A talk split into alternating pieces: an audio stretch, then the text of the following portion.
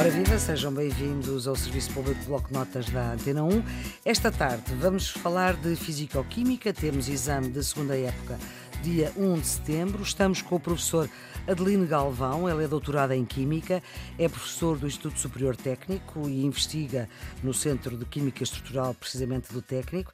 É eh, secretário-geral da Sociedade Portuguesa de Química, foi um dos promotores eh, das comemorações do Ano Internacional da Tabela Periódica e uh, colaborou também com as aprendizagens essenciais na área da Química.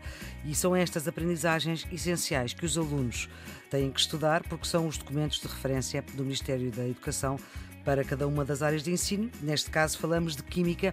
Professora Adeline Galvão, muito obrigada por ter aceitado este convite de ajudar os alunos neste ano tão inesperado e tão complicado para quem tem exames para fazer, exames, neste caso, 11 ano.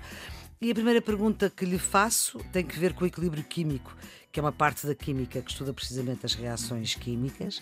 Continuamos com o professor Adeline Galvão para falar da combustão. O exemplo de uma reação química irreversível é a combustão. Quando uma árvore arde, não volta a ter a mesma forma, mas existem muitas reações químicas que são reversíveis. Que exemplos é que o professor pode dar? A árvore. Ela, depois de arder, hum. a fotossíntese volta a transformá-la em árvore, só que demora anos. Hum. Portanto, o exemplo de uma reação reversível é a fixação de CO2 e misturá-la com água para voltar a dar os compostos químicos que fazem a árvore. Normalmente é muito fácil destruir, depois às vezes construir uhum. demora mais tempo, mas a reação é reversível. Uhum. Só que uma é instantânea e a outra demora anos. Mas, se quiser um outro exemplo, foi assim com essa reversibilidade que o próprio Lavoisier acabou com a teoria do flogisto. Porque do? ele, do flogisto, aquela rio que havia só cinco elementos, terra, ar, fogo e flogisto. E o que é que ele fez? Quando ele fazia a combustão do hidrogênio para obter água, à partida, aquela energia que se libertava, eles pensavam que era o tal flogisto que se ia embora. Mas depois só ele fez a eletrólise da água e voltou a produzir hidrogênio e oxigênio. Então ele disse, se o flogisto se foi embora, de onde é que ele agora veio para voltar, a voltar para trás? E isso destruiu completamente essa teoria antiga dos cinco elementos e passámos a ter a química moderna de, de quatro, e agora temos as dos quatro e o quinto era o flogisto. E, e, agora passamos a ter a, a dos 118, da tabela periódica, e portanto foi assim que. que é o?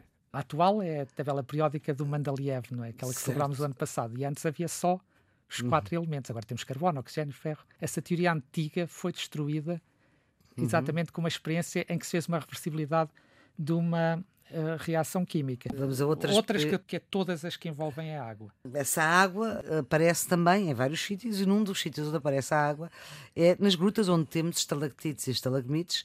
Não pensamos que são reações químicas, mas são. Mas são, exatamente. É água.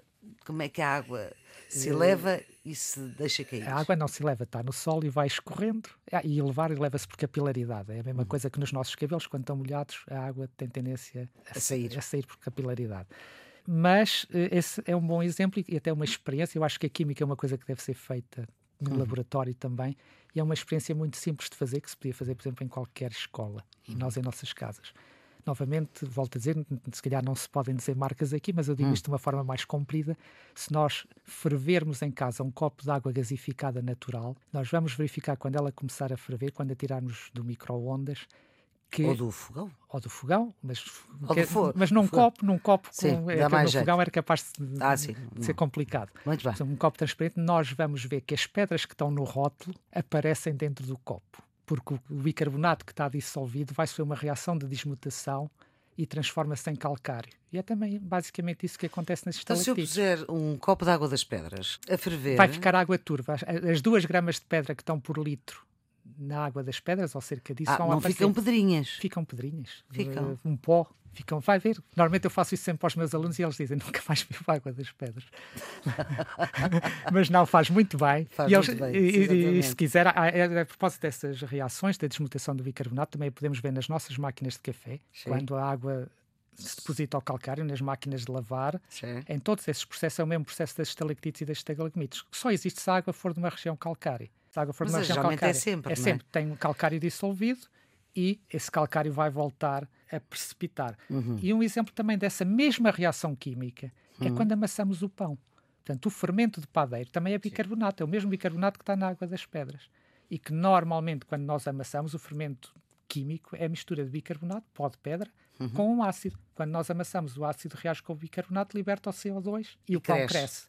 Também podemos fazer isso biologicamente com leveduras por respiração anaeróbica. E um Ou conselho seja... que eu dou também aos nossos jovens que estão a estar para os exames, aproveitam para não precisar daqueles comprimidinhos de bicarbonato de qualquer coisa que servem para as ressacas porque evitem as ressacas nesta em todas as alturas, mas esses, esses comprimidinhos das várias marcas também são basicamente pó de pedra bicarbonato de qualquer coisa. Uns de sódio, outros de magnésio, outros mas é basicamente isso, porque quando reage com a acidez do nosso estômago, liberta o dióxido de carbono nessa reação química, vulgarmente arrota-se, claro. que é a libertação do mesmo CO2, Exatamente. das estalactites ou do pó de pedra. E é por isso que é quando estamos mal dispostos e bebemos água, água das, das, pedras, pedras ficamos, ficamos melhor. Exatamente. Exatamente, porque sai. São esse... reguladores de acidez. São reguladores de acidez mas que, e também, sai... também libertam isso... dióxido de carbono. Ora, bom, entretanto, Sabemos que no mundo são produzidas milhões de toneladas de compostos de nitrogenados, entre os quais são os fertilizantes, que é importante no papel que desempenha na, na produção de alimentos. Mas a amónia é utilizada, por exemplo, para fazer desinfetantes, que é aquilo que nós agora passamos a fazer parte do nosso dia a dia. Exatamente. Lidamos com desinfetantes. Lidamos, mas sempre. sem amónia, seguramente não seríamos hoje 8 mil milhões.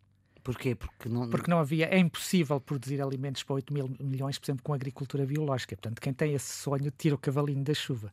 Uma hum. coisa é nós aqui em Portugal, que somos 10 milhões, pensar que podemos nos alimentar com agricultura biológica. Hum. Não tenta alimentar os 1.300 milhões de indianos com agricultura biológica, porque não dá. Porque senão morrem à fome, é, o, morrem, o, o terreno não tem produtividade para isso. Portanto, nós precisamos de fertilizantes para ter este grau de produção. E isso só se conseguiu quando o Ábar e o Bosch tornaram industrialmente produzível à tonelada os fertilizantes. E dou-lhe mais exemplos desse uhum. tipo de reações químicas, sem ser com a amónia. Por exemplo, quando o Fleming descobriu a penicilina, Sim. mas essa penicilina iria, iria, curar muito pouca gente.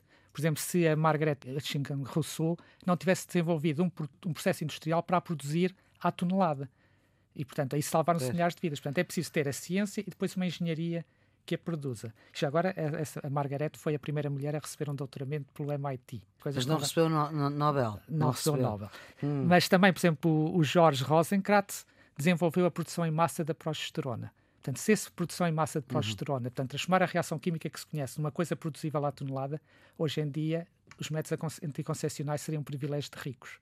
Portanto, é sempre preciso juntar a engenharia química uhum. à química para poder dar, dar estes saltos. Eh, eu queria falar além dos detergentes e, de, e, da amónia, dos, dos fertilizantes, para perspectivar um bocadinho do futuro. Portanto, nós temos que pensar, começar a pensar fora da caixa, é essencial. E se hum. nós pensarmos na amónia, a amónia é mais ou menos parecida com o metano. E tem amónia ou amoníaco? Não é? é amoníaco é a solução da amónia. Portanto, quando, quando é a versão Mas comercial. cheira mal. Não é? versão, o amoníaco é a versão comercial. A versão uhum. 100% concentrada será a amónia. E, portanto, quando eu tenho o amoníaco ou, ou a amónia, para, aqui, para este efeito tanto faz, ela tem um terço da capacidade energética que tem o diesel. E, portanto, eu podia usar diretamente numa reação de, de combustão a amónia para usar como combustível. Mas melhor ainda, se eu pensar que em vez de produzir amónia, porque é que eu não produzo amónia ao contrário? A tal questão da reversibilidade. Uhum. Se eu produzir amónia ao contrário, por exemplo, numa bateria, como agora se fazem para os carros de hidrogênio, portanto, o que eu vou obter é azoto e hidrogênio. Uhum. Para o azoto já é 3 quartos do que eu respiro e não me faz mal nenhum. Portanto, em vez de estar a libertar CO2, estaria a libertar azoto. É o equivalente na química da amónia à química dos hidrocarbonetos. Uhum. É libertar azoto que já existe para aí com fartura e, além disso, ia produzir hidrogênio que posso usar nas células dos carros já atuais. Portanto, a amónia pode ser um combustível do futuro, porque o hidrogênio é muito perigoso. E se eu produzir o hidrogênio só no momento em que preciso dele, através hum. da reação inversa da amónia, não tenho riscos de explosão, os acidentes que ninguém ainda pensou, mas quando um desses carros a hidrogênio se espetar e depois oh, oh, a seguir oh. houver uma explosão, o que é que acontece? Portanto, é esses problemas que deixam de existir. Isso talvez a amónia é líquida, enquanto o hidrogênio tem que ser armazenado criogenicamente. Eu hum. meto amónia como meto gasolina, e além disso depois posso produzir o hidrogênio localmente e no momento e portanto tem que se perspectivar um bocadinho o futuro e isso vai ser um futuro próximo não é não é longínquo muito bem Vamos voltar à água, porque há vida Sim. na Terra porque existe água e até Sim. o corpo humano é constituído grande percentagem de água, o que nos leva a uma outra ideia que são as reações em sistemas aquosos. A água tem a particularidade de dissolver substâncias e isso dá algumas particularidades às soluções. Dois copos, um com açúcar dissolvido e outro com sal, são aparentemente iguais, mas são um mundo de diferenças. Exatamente, e voltamos ao. Estamos sempre a voltar ao princípio, pois. à primeira pergunta: o que é que é uma reação química? Química, pois. É que quando eu dissolvo o cloreto de sódio, o cloreto de sódio transforma-se em duas espécies: hum. um átomo de cloro com uma carga negativa e um átomo de sódio com uma carga positiva. Portanto, houve uma reação química. Enquanto quando eu dissolvo o açúcar, a única coisa que acontece é uma interação física. As moléculas são como umas bolas de plasticina, portanto, os químicos são mais ou menos uma espécie de oleiros. E quando eu moldo a plasticina, ponho mais cargas negativas de um lado e mais positivas no outro.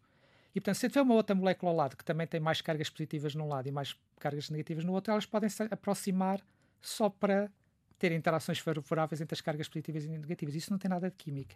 É uma interação puramente física, que é muito importante porque praticamente todas as propriedades dos compostos moleculares só derivam dessas interações químicas. É físicas. Por isso que é físico-química. Físico porque a química das moléculas só interessa para dar forma e função. Sim. Nos compostos moleculares, as propriedades vêm de interações meramente físicas, sem química nenhuma. Uhum. É como o ferro que nós metemos dentro do betão. Sim. Serve para dar forma, resistência estrutural e função. Os átomos, os núcleos, só servem para dar forma à molécula e função, porque depois as propriedades são definidas apenas por essa forma e a função é definida pela forma e não por interações químicas. Até uhum. as próprias duas hélices do DNA só interatuam por ligações de hidrogênio, que não são ligações químicas. São um bocadinho químicas, mas muito pouco. São mais e, físicas. Portanto, isto é, a nossa vida isto é um laboratório. É, e novamente eu voltava ao ferro, portanto, hum. tenho que voltar sempre ao princípio, no ferro 2 e no ferro 3. E vamos pensar em algumas reações químicas, em alguns equilíbrios químicos.